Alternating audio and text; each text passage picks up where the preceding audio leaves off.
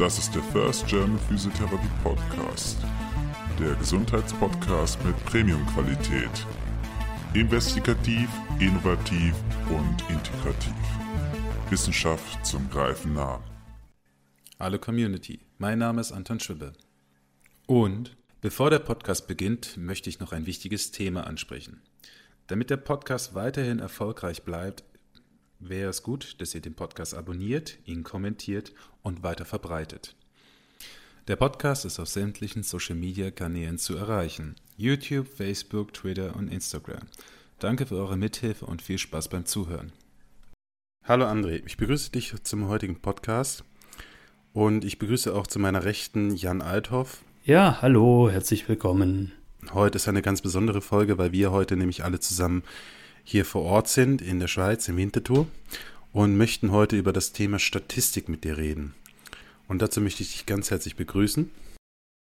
Und bevor wir anfangen, kurz vorstellen. André Meichtri ist Statistiker und sein Arbeitsschwerpunkt bzw. Spezialkenntnisse liegen darin statistische Beratung und Datenanalyse, Biophysik und Bewegungsanalyse. Er selber ist Physiotherapeut seit 1995 und hat seinen Master in Physiotherapie in den Maastricht gemacht, in den Niederlanden 2005. Und 2011 hat er seinen Master of Science in der ETH in der Statistik Zürich gemacht. Momentan arbeitet er nicht mehr als Physiotherapeut, sondern er arbeitet als Dozent am Institut für Physiotherapie an der ZHHW und war beteiligt an verschiedenen Publikationen. Wer mehr dazu wissen will, kann sich gerne auf der Seite von ihm dann informieren. Und danke, dass du da bist. Hallo zusammen, danke für die Einladung. Und dann fangen wir mit der ersten Frage an. Was denkst du über diesen Satz, traue nie einer Statistik, wenn du sie nicht selbst gefälscht hast? Ja, das hört man natürlich sehr oft. Und man könnte im ersten Moment denken, da ist etwas Wahres dran. Und ich würde mal sagen, es kommt darauf an, wer, wer Statistiken macht und was er für Antriebe hat, oder? Und es gibt natürlich, es ist natürlich schon so, dass man mit Statistik sehr viel schummeln kann, wenn man will, wenn man das beabsichtigt. Aber an sich ist Statistik doch eine Wissenschaft, die kommt als, hat als Grundlage die Mathematik und vor allem die Wahrscheinlichkeitstheorie.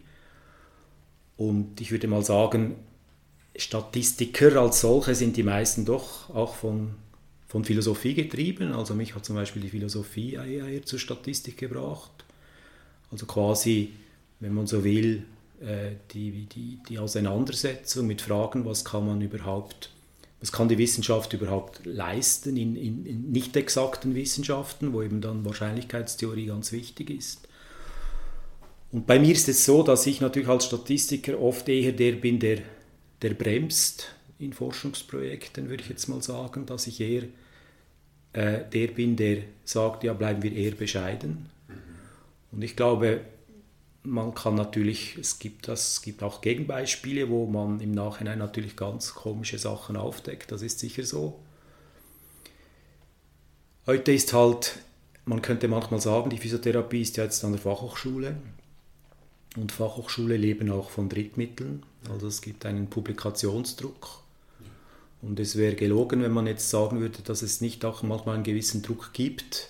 Jetzt nicht irgendwie, wirklich nicht zu schummeln, aber das ist auch, auch nicht, dass irgendjemand irgendwie absichtlich oder sogar bösartig etwas machen wollte.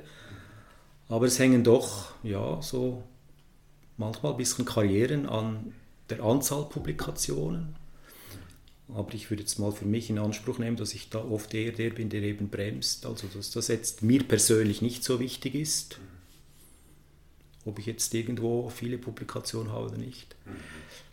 Aber also getrieben hat mich eben zur Statistik, haben mich philosophische Fragen und, und das ja, ist das, was mich am meisten interessiert. Aber äh, trage keiner Statistik. Ich glaube, das kann man so nicht sagen. Also wir erleben ja im Moment auch mit Covid ein, ein großes Problem, dass natürlich äh, äh, eben wissenschaftliche Studien, die also das, das, Wissen verändert sich andauernd bezüglich dieser Krankheit, natürlich dann auch die Zahlen. Und dann gibt es natürlich eben auch diese ganze Bewegung, die, die überhaupt nicht mehr an die Wissenschaft glaubt, weil die Wissenschaft halt etwas ist, was dynamisch ist und sich immer verändert.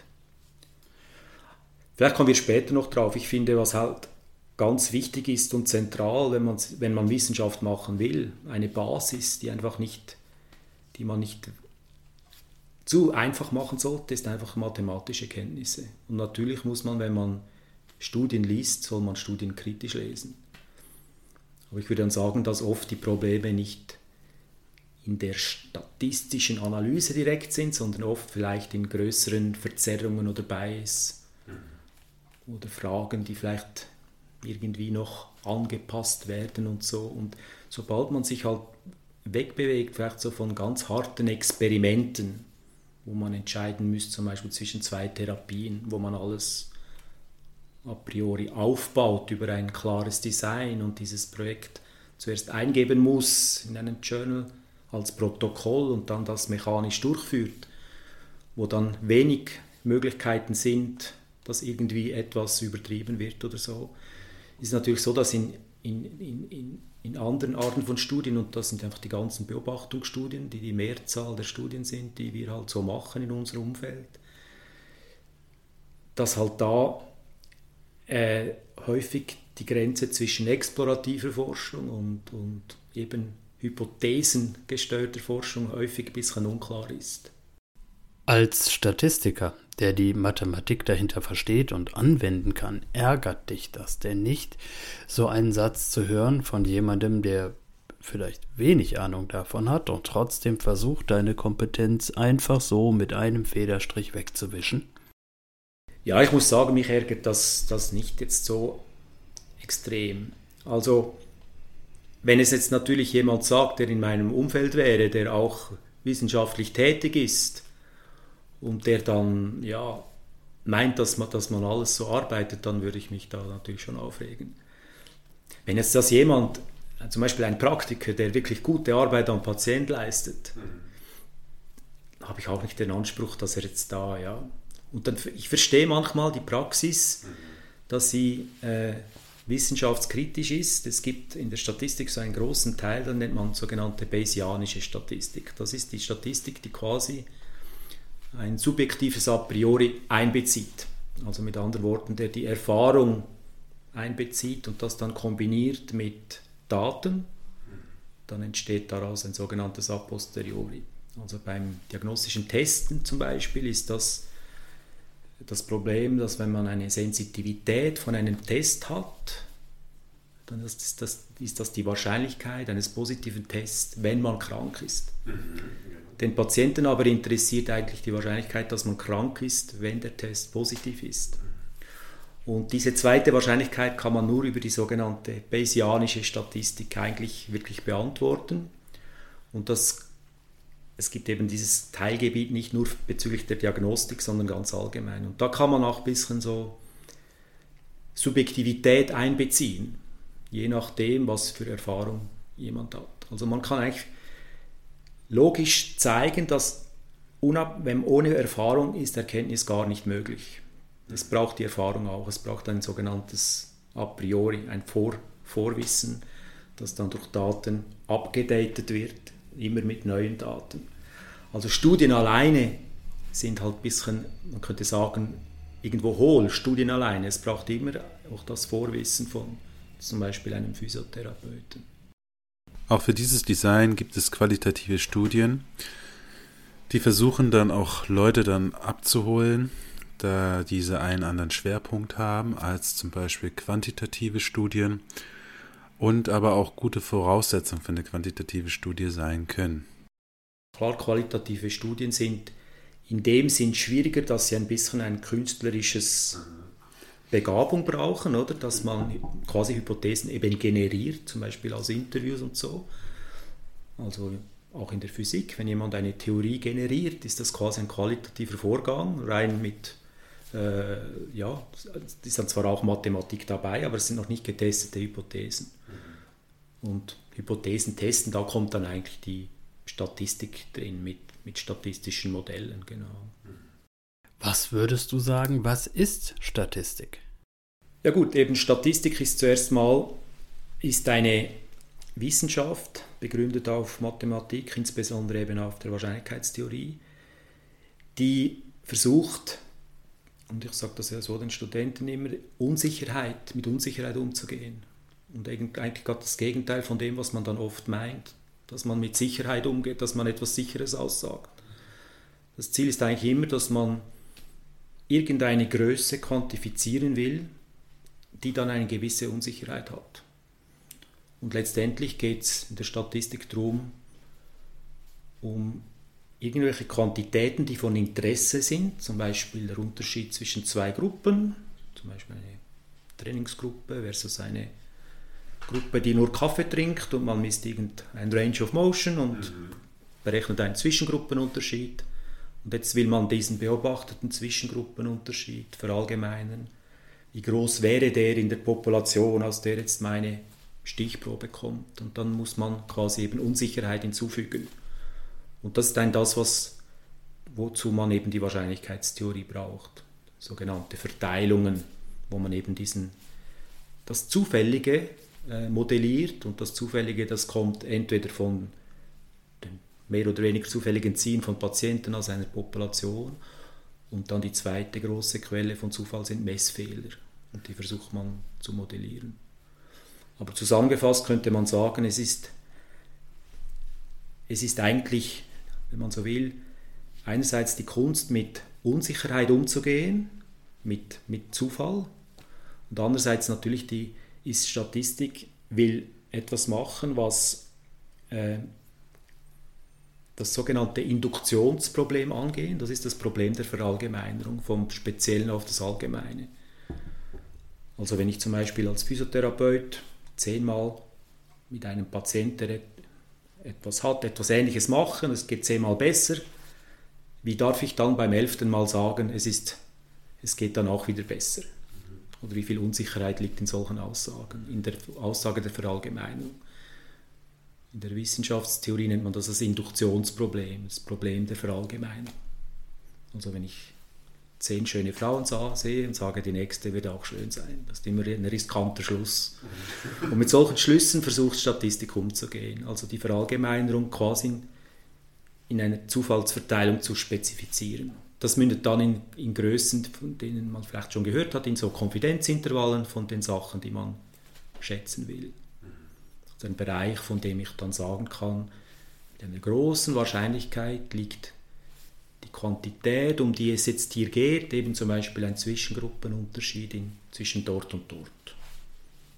So könnte man das ja zusammenfassen. Wir haben damit auch zwei Hammerfragen gleich abgearbeitet. Was mir auffällt, ist, dass du, so wie du dich jetzt präsentierst und so wie du dann von der Statistik redest, dass du für die Statistik lebst. Wir hatten das Glück, im Vorgespräch nochmal intensiver über das Thema mit dir zu reden. Aber wir wollen natürlich jetzt auch weitergehen. Und warum ist Statistik so wichtig? Was denkst du darüber?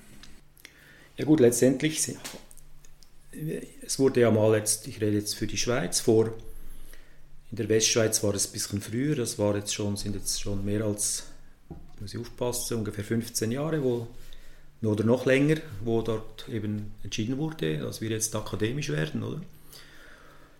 Und wir sind jetzt halt, wir sind eine empirische Wissenschaft, also eine Wissenschaft, die Daten braucht, im Gegensatz zum Beispiel zur Philosophie, Mathematik, die keine Daten aus Sinneserfahrung braucht. Und es ist eine nicht exakte Wissenschaft, das heißt, es ist eine Wissenschaft, die nicht auf deterministischen Gesetzen aufbaut, wie zum Beispiel die Physik, wo es natürlich auch dann Statistik gibt, wenn man so Messfehler und so beurteilt. Aber letztendlich haben wir eben ganz viel mit Unsicherheit in den Daten zu tun. Oder man sagt manchmal, die Daten sind lärmig. Also in Daten ist sehr viel Lärm drin. Also wenn wir nur eine Schulterflexion mit Goniometer messen, ist in diesem Messwert sehr viel Fehler drin. Und das zu quantifizieren ist ganz zentral, um zum Beispiel Veränderungen zu dokumentieren. Also als junger Physiotherapeut bin ich, bin ich an die Visite gegangen und gesagt, der Patient hat jetzt 5 Grad mehr Schulterflexion, weil ich das gemessen hatte und weil ich damals mir die Frage nicht gestellt habe. Dass diese, diese Veränderung im, im, im, im Lärm schwimmt sozusagen. Also wir können eigentlich gar keine Veränderungen quantifizieren, wenn wir denn etwas Quantitatives messen. Das muss ja lange nicht immer der Fall sein. Dann müssen wir zum Beispiel Messfehler kennen. Und das wäre dann das große Kapitel, zum Beispiel der Reliabilität von Messungen, wo die Statistik eine ganz zentrale Rolle, Rolle spielt. Ja. Und eben in der, in der Angabe der Unsicherheit von Sachen, die man misst, damit man eben nicht übertreibt oder, oder nicht sagt, es ist so, weil das in der Stichprobe so war, sondern es könnte im Worst Case so sein oder im Best Case so sein. Das ist etwas, was man zum Beispiel oft vermisst jetzt in der Kommunikation von äh, Covid-Zahlen. Es werden leider zu wenig Unsicherheit angegeben, weil man manchmal glaubt, ja, die Leute verstehen das nicht. Aber ich habe mal das Gefühl, es ist eigentlich nicht so verrückt zu sagen wie bei Abstimmungen. Im Moment sind wir bei 40% plus minus drei Fehlermarsche. Und genau um dasselbe geht es eigentlich bei uns auch, weil wir eine nicht exakte Wissenschaft sind und eben das, was sogenannt nicht deterministisch ist, also nicht gesetzmäßig, also wo es keine Unsicherheit gibt, sondern eben sogar sogenannt stochastisch, wo Zufall eine Rolle spielt. Und dieses stochastische Teil, also der Zufall spielt eben eine ganz zentrale Rolle, sprich in den Messfehlern und in der in der Stichprobenziehung. Daher, daher kommt ja der Name eben Stichprobe. Es ist immer nur eine Stichprobe, die wir dann versuchen zu verallgemeinern auf die Population. Und in dem Sinn ist natürlich statistisches Denken vor allem auch für den Praktiker ganz, ganz zentral.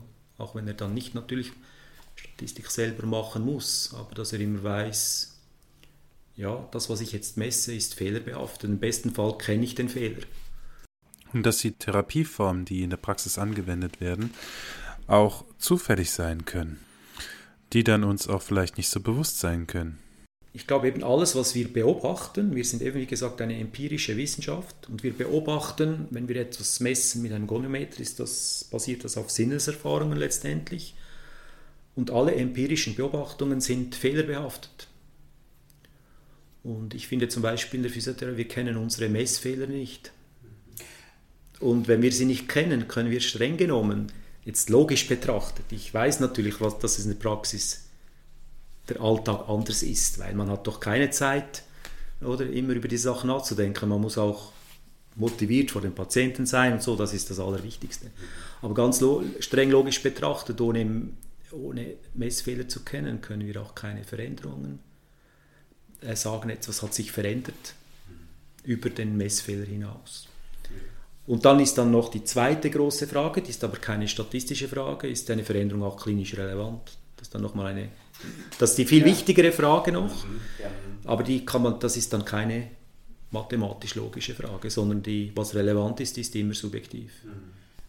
Man liest ja öfter, dass jemand sagt, eine Studie mit nur 300 Probanden, da kann man ja gar keine Aussage treffen. Man muss doch mindestens 100.000 messen. Was sagst du dazu? Ja, das höre ich auch oft. Also äh, es ist so, wenn man ganz große Studien hat, also sprich viel Information, dann kann man die Quantitäten, von denen ich vorher gesprochen habe, also Effekte, die einen interessieren, kann man viel präziser schätzen. Das heißt, die sogenannten Unsicherheiten werden dann kleiner. Und man kann dann erreichen, dass quasi alles, was noch so wenig, zum Beispiel von null verschieden ist, sogenannt statistisch signifikant ist. Also große Studien können so präzise sein, dass sie auch total Irrelevantes aufdecken können.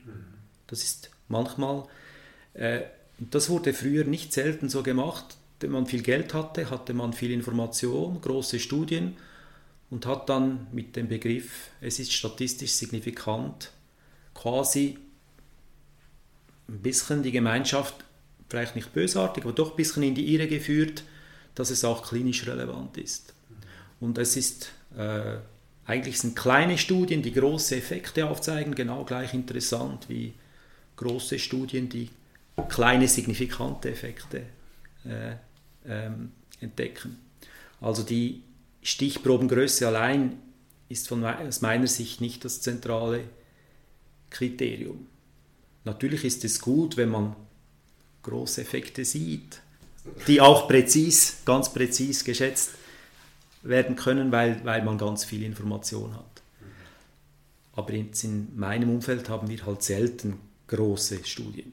Das ist der Pharma der Fall oder es gibt natürlich auch vielleicht andere äh, im Ausland Physioforschungsgruppen, die vielleicht oder auch sich das, wo man viel größere Studien hat. Also mein Alltag besteht eher so als, als eher kleineren Studien. Und eben die sogenannte Bayesianische Statistik, die ich vorher angesprochen habe, dort spielt letztendlich philosophisch gesehen die Stichprobengröße gar nicht mehr so eine zentrale Rolle. Sondern jeder neue Patient, den man misst, der macht dann ein sogenanntes Update oder ein Auffrischen von vorherigen Wissen. Aber große Studien eben kann man viel präziser schätzen. Und 300, hast du gesagt, wäre oft für uns schon sehr, sehr gut. ja, ich, ich finde ja die Studien am interessantesten, wo kein Effekt rauskommt und das sehr präzise. Dann genau, genau. Also, wenn ich da gerade antworten darf, ja, das finde ich genauso. Also, es gibt ja diesen, ich habe ja vorher schon das schon ein bisschen angetönt, oft meint man, etwas muss dann statistisch signifikant sein. Und ich finde auch, zum Beispiel bei Validation von Messinstrumenten, wie durch ein Wunder ist immer alles valide. Und streng genommen ist ja Validität ist ja etwas Kumulatives und wirklich valide ist eigentlich kein Instrument. Eigentlich ist auch kein Instrument wirklich reliabel, sondern es ist nicht nur ein Ausmaß von Realität oder ein Ausmaß von Validität. Und das hat zu tun, deine Bemerkung hat zu tun mit wie eigentlich gute Wissenschaft funktionieren sollte. Die sollte funktionieren, dass man gegen die Theorien kämpft, die man hat. Dass man ganz heftig versucht, die Theorien, die man hat, gegen sie zu arbeiten. So wird zum Beispiel in der Physik gearbeitet. Und in der Physik ist es so, je präziser dass man arbeiten kann, je präziser die Messinstrumente, sprich je mehr Informationen, je präziser man arbeiten kann, umso gefährdeter ist die Theorie, die man hat. Bei uns ist es oft umgekehrt. Je präziser man ist, je größer die Studie, umso eher kann man zeigen, dass etwas zum Beispiel nicht gerade null ist. Umso eher wird dann etwas statistisch signifikant. Das ist ein großes philosophisches Problem, das es gibt es schon sehr lange. Und das ist ein großes Problem, jetzt bin ich ein bisschen kritisch halt, mit der, äh, wie wir heute Wissenschaft machen, in der angewandten Forschung wenn man wirklich so arbeitet, wie ich jetzt das gesagt habe, hat man Mühe, wird man Mühe haben, Karriere zu machen. Das ist so, oder? Wenn du willst bestätigen, und das hörst du von Studierenden, von Masters, die wollen immer etwas bestätigen. Und streng genommen müsste man sagen, versuch zu widerlegen, so fest du kannst. Und wenn du es nicht schaffst, das zu widerlegen, dann ist es etwas, was robust ist, was Bestand hat, worauf wir bauen können ein paar Jahre, oder? Und ich würde mal sagen, wir haben im Moment, wir sind eine ganz junge Wissenschaft, wenn wir ehrlich sind, sind wir noch ein bisschen am Trainieren.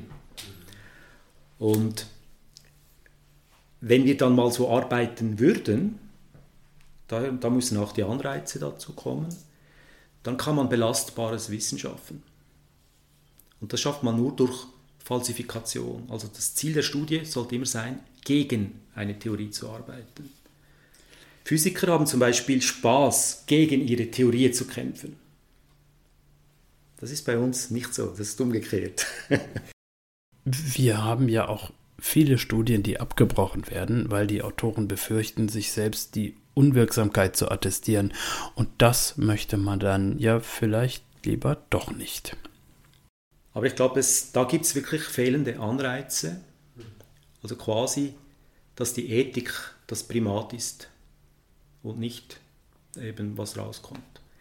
Und da haben viele Schuld, da haben auch die Journals Schuld, die lange nur publiziert haben, wenn etwas sogenannt signifikant ist. Das ist absurd, oder? Und das Problem ist wirklich, dass man, man kann das logisch schön zeigen, das ist nicht belastbar.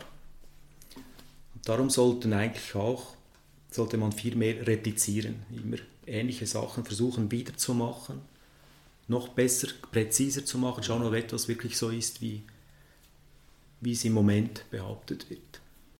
Zusammenfassend können wir sagen, wir haben die Statistik genommen, Du hast sie genau erläutert, wofür wir sie brauchen und wofür sie wichtig ist.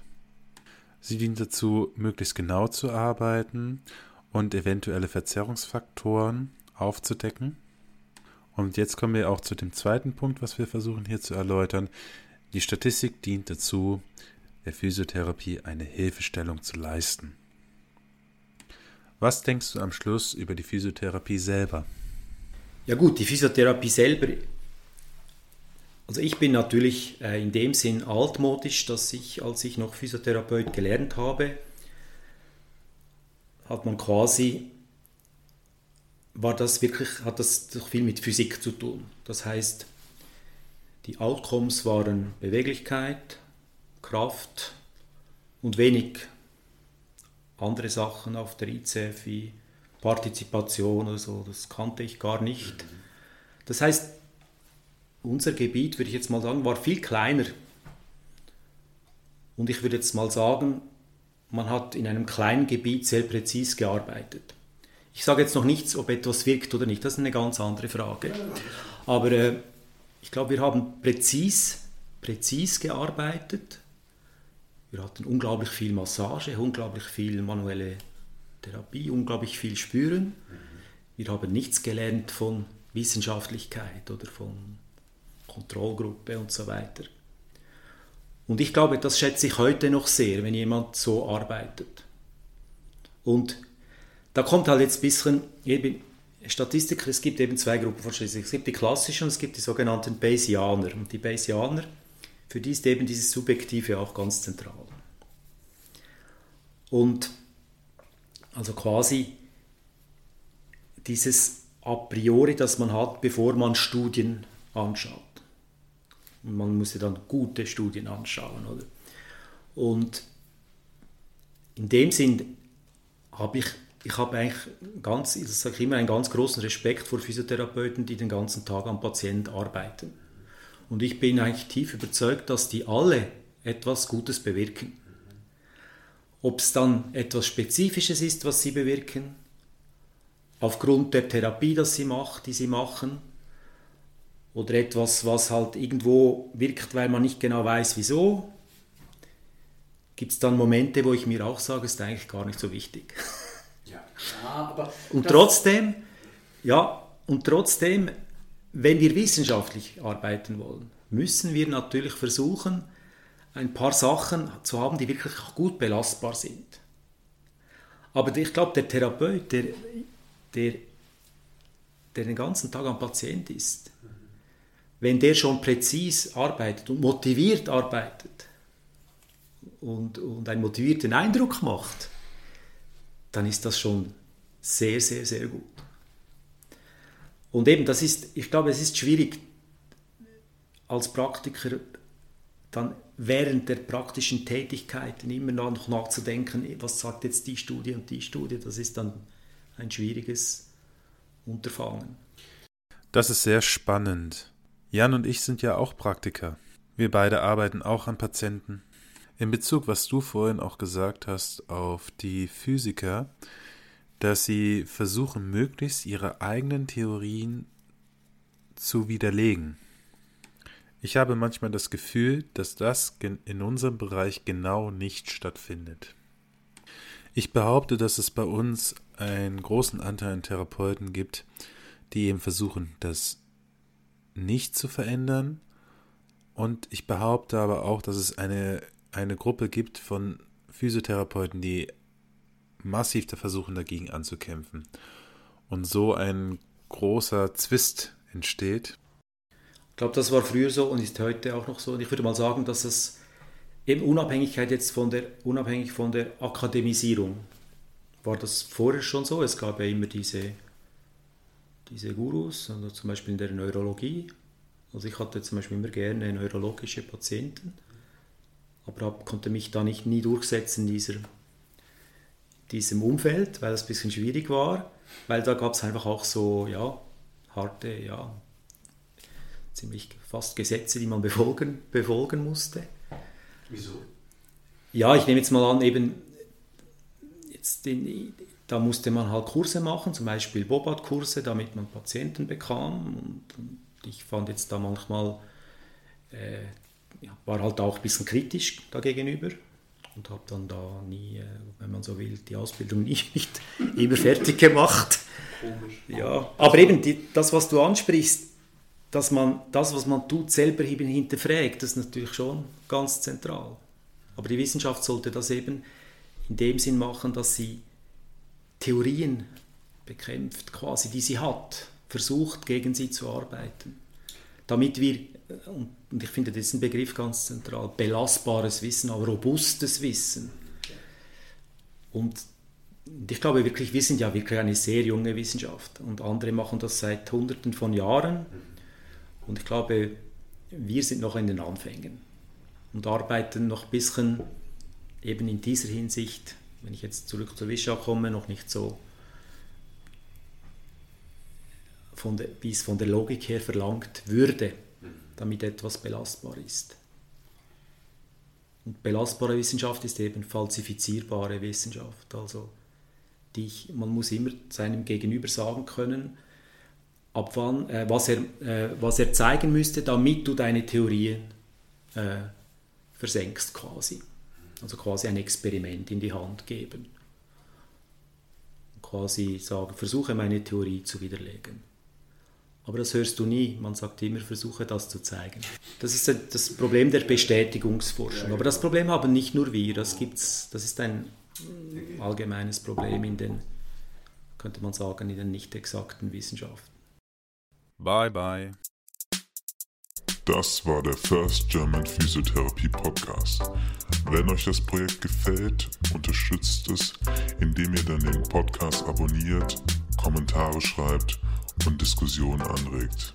Danke fürs Zuhören und bis zum nächsten Mal.